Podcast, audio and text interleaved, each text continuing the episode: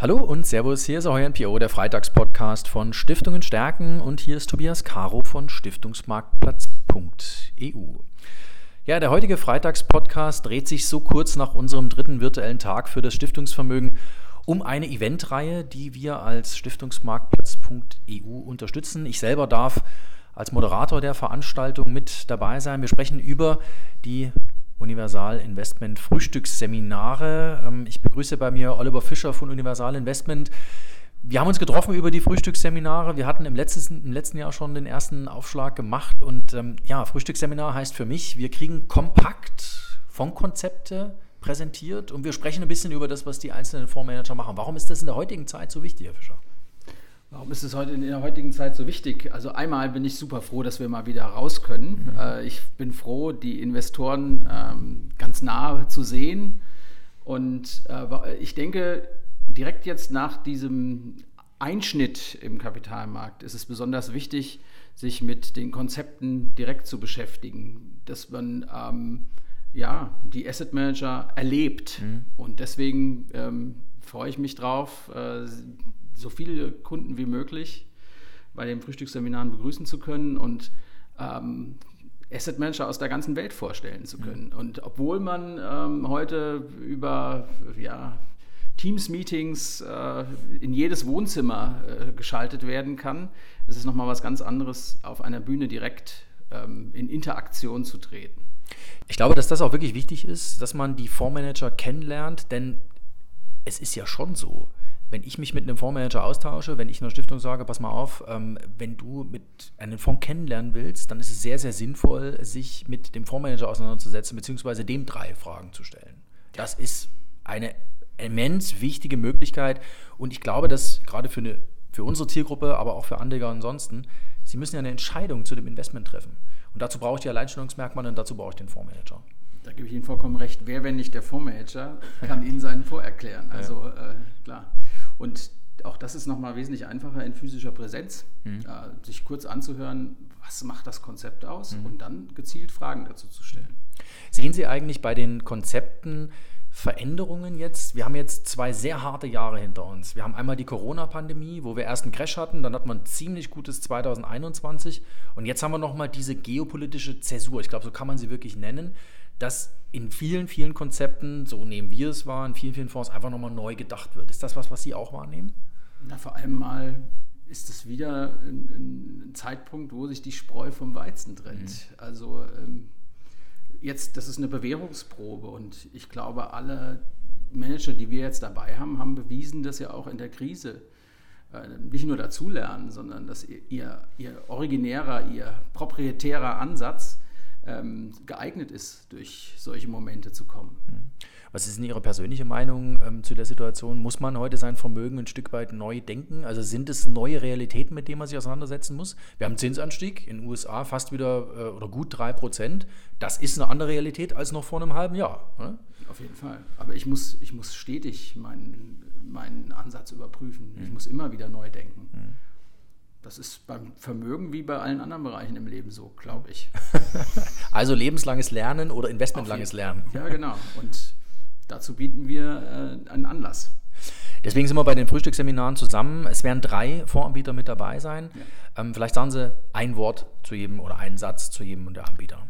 Ja, also wir sind einmal sehr stolz, ähm, einen neuen Kunden von Universal Investment präsentieren zu dürfen aus Kanada, Montrusco Bolton, mhm. ein absoluter Experte im Aktienmanagement im Bereich Global Equities und US Equities. Wir haben jetzt da den Global Equity Ansatz dabei, ähm, zu dem wir jetzt aktuell einen USITS-Fonds launchen.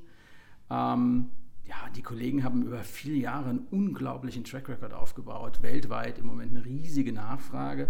Vielleicht so ein bisschen sowas wie ein Quality Growth Approach, das können viele schon nicht mehr hören, mhm. aber ähm, obwohl die ihrem Stil immer klar treu geblieben sind, haben sie auch bei Gegenwind deutlich ähm, outperformen können. Mhm. Ähm, Sehen Sie denn eigentlich, wenn Sie sich mit einem kanadischen Haus auseinandersetzen, einen Unterschied zu einem deutschen internationalen Aktienansatz? Naja gut, es ist immer so, dass äh, auch bei Kanadiern, also es ist ganz interessant, Kanadier werden in den USA immer wahrgenommen als jemand, der den amerikanischen Markt von außen betrachtet und aus unserer Sicht sind sie doch trotzdem ja. viel näher an Amerika dran, das ja. ist ganz klar. Ja. Äh, und deswegen ist es schon, schon ein anderer Ansatz. Ja, ähm, ja das würde ich schon sagen. Und dann haben wir noch Com Capital mit dabei. Com Capital, europäische Aktien, mhm. schon langjähriger Universalkunde. Mhm auch äh, mit Gegenwind zu kämpfen gehabt und da gut durchgekommen. Ja. Wird spannend sein, äh, den Ausführungen zu lauschen. Und gerade europäische Aktien haben ja jetzt doch einige Herausforderungen vor der Brust. Also wir sprechen ja darüber, wie sich Europa in diesen neuen geopolitischen, sagen wir mal, Verschränkungen positioniert. Das bedeutet natürlich was für europäische Aktien. Wir haben jetzt Emmanuel Macron als französischen Präsidenten bestätigt, glaube ich, eine große, eine wichtige Entscheidung für Europa. Das heißt, das Thema europäische Aktien. Ich habe mit meinem Taxifahrer drüber gesprochen, über dieses Thema.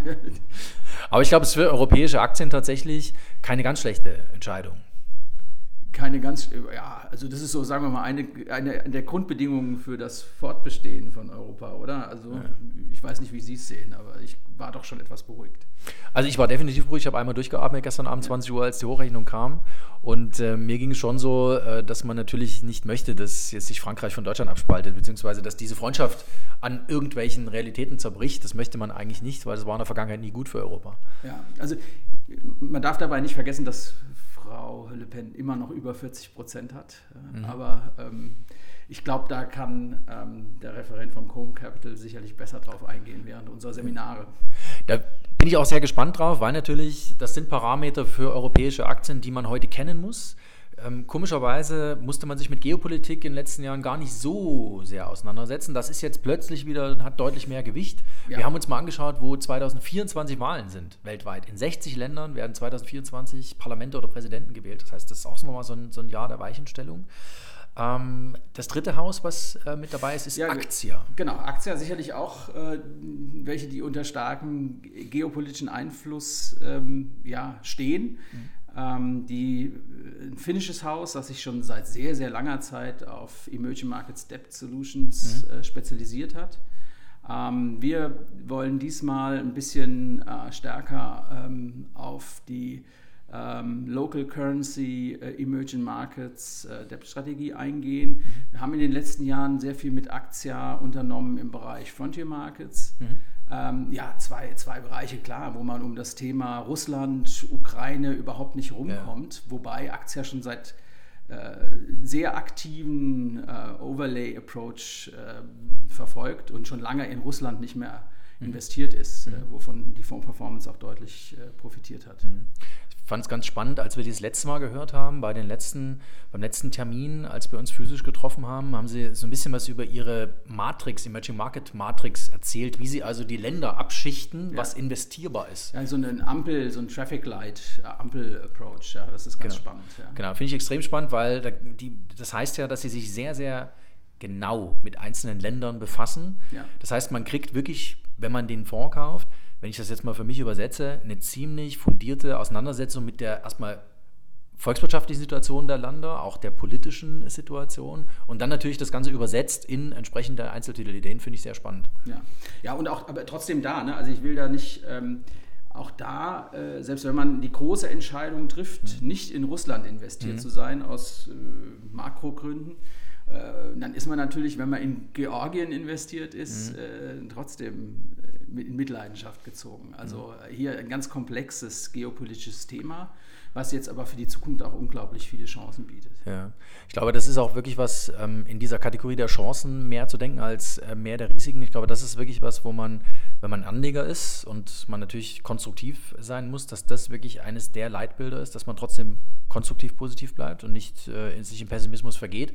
Weil wenn man das tut, ich glaube, dann investiert man heute gar nicht mehr. Nee, und äh, ich glaube, dass so ein äh, physisches auf den Zahn fühlen quasi, ja. also wenn man dem Fondsmanager gegenübersetzt, da durchaus nochmal auch ähm, ein entscheidungsfreudiger werden lässt. Mhm zu investieren oder auch nicht zu investieren. Ja. Und wir werden ja mit den Fondsmanagern ähm, sprechen. Wir haben ja so einen ganzen Vormittag Zeit. Ja. Frühstücksseminare heißt es, aber wir haben natürlich einen, einen ganzen Vormittag letzten Endes Zeit.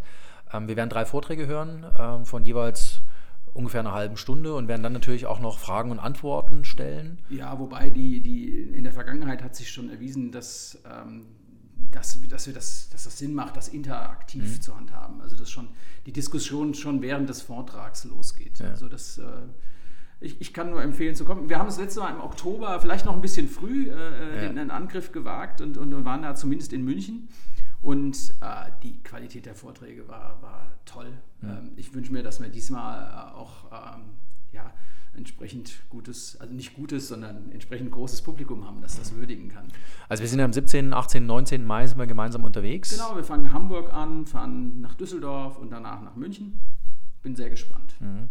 Bin ich auch. Ähm, vielleicht eine letzte Frage noch. Ähm, wir haben jetzt die Frühstücksseminare das erste Mal im Mai. Wenn wir das mal ein bisschen in die Zukunft denken, werden wir im Herbst die nächsten Frühstücksseminare haben und ähm, werden wir über die gleichen Themen sprechen in Ihren Augen? Das wäre ja langweilig. Obwohl, das wäre vielleicht auch ein ganz interessanter Ansatz, einfach nochmal dieselben mitzunehmen. Ja. Vielleicht ist ja der Sommer auch etwas ruhiger und wir haben Gelegenheit, strategisch zu überlegen, was wir dann im Herbst äh, thematisch anbringen. Das mhm. würde ich mir sehr wünschen. Mhm. Und natürlich, also ich fände es äh, wünschenswert, dann wieder unterwegs sein zu können in diesem Rahmen. Ja. Also ich freue mich drauf, dabei sein zu dürfen mit unserer Plattform, äh, das Ganze auch moderieren zu dürfen, also durch die Vormittage leiten zu dürfen oder begleiten zu dürfen, sagen wir es so. Ähm, ich freue mich auf die drei Fondspräsentatoren, ähm, weil mir hat es einfach gut gefallen. Sie haben es gerade gesagt, die Vorträge hatten eine hohe Güte. Und das hat mir gut gefallen, als wir uns in München getroffen haben.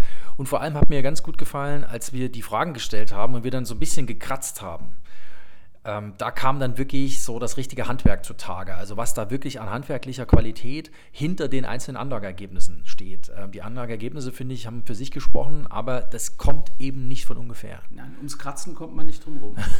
da gebe ich Ihnen recht. Lieber Oliver Fischer von Universal Investment, vielen Dank, dass Sie sich Zeit genommen haben, dass wir über die Frühstücksseminare gesprochen haben. 17., 18., 19. Mai. Mehr News zu den Frühstücksseminaren von Universal Investment gibt es hier in Bälde auf Stiftungen stärken. Wir begleiten das Ganze. Bleiben Sie uns gewogen. Nächsten Freitag mit dem nächsten Freitagspodcast.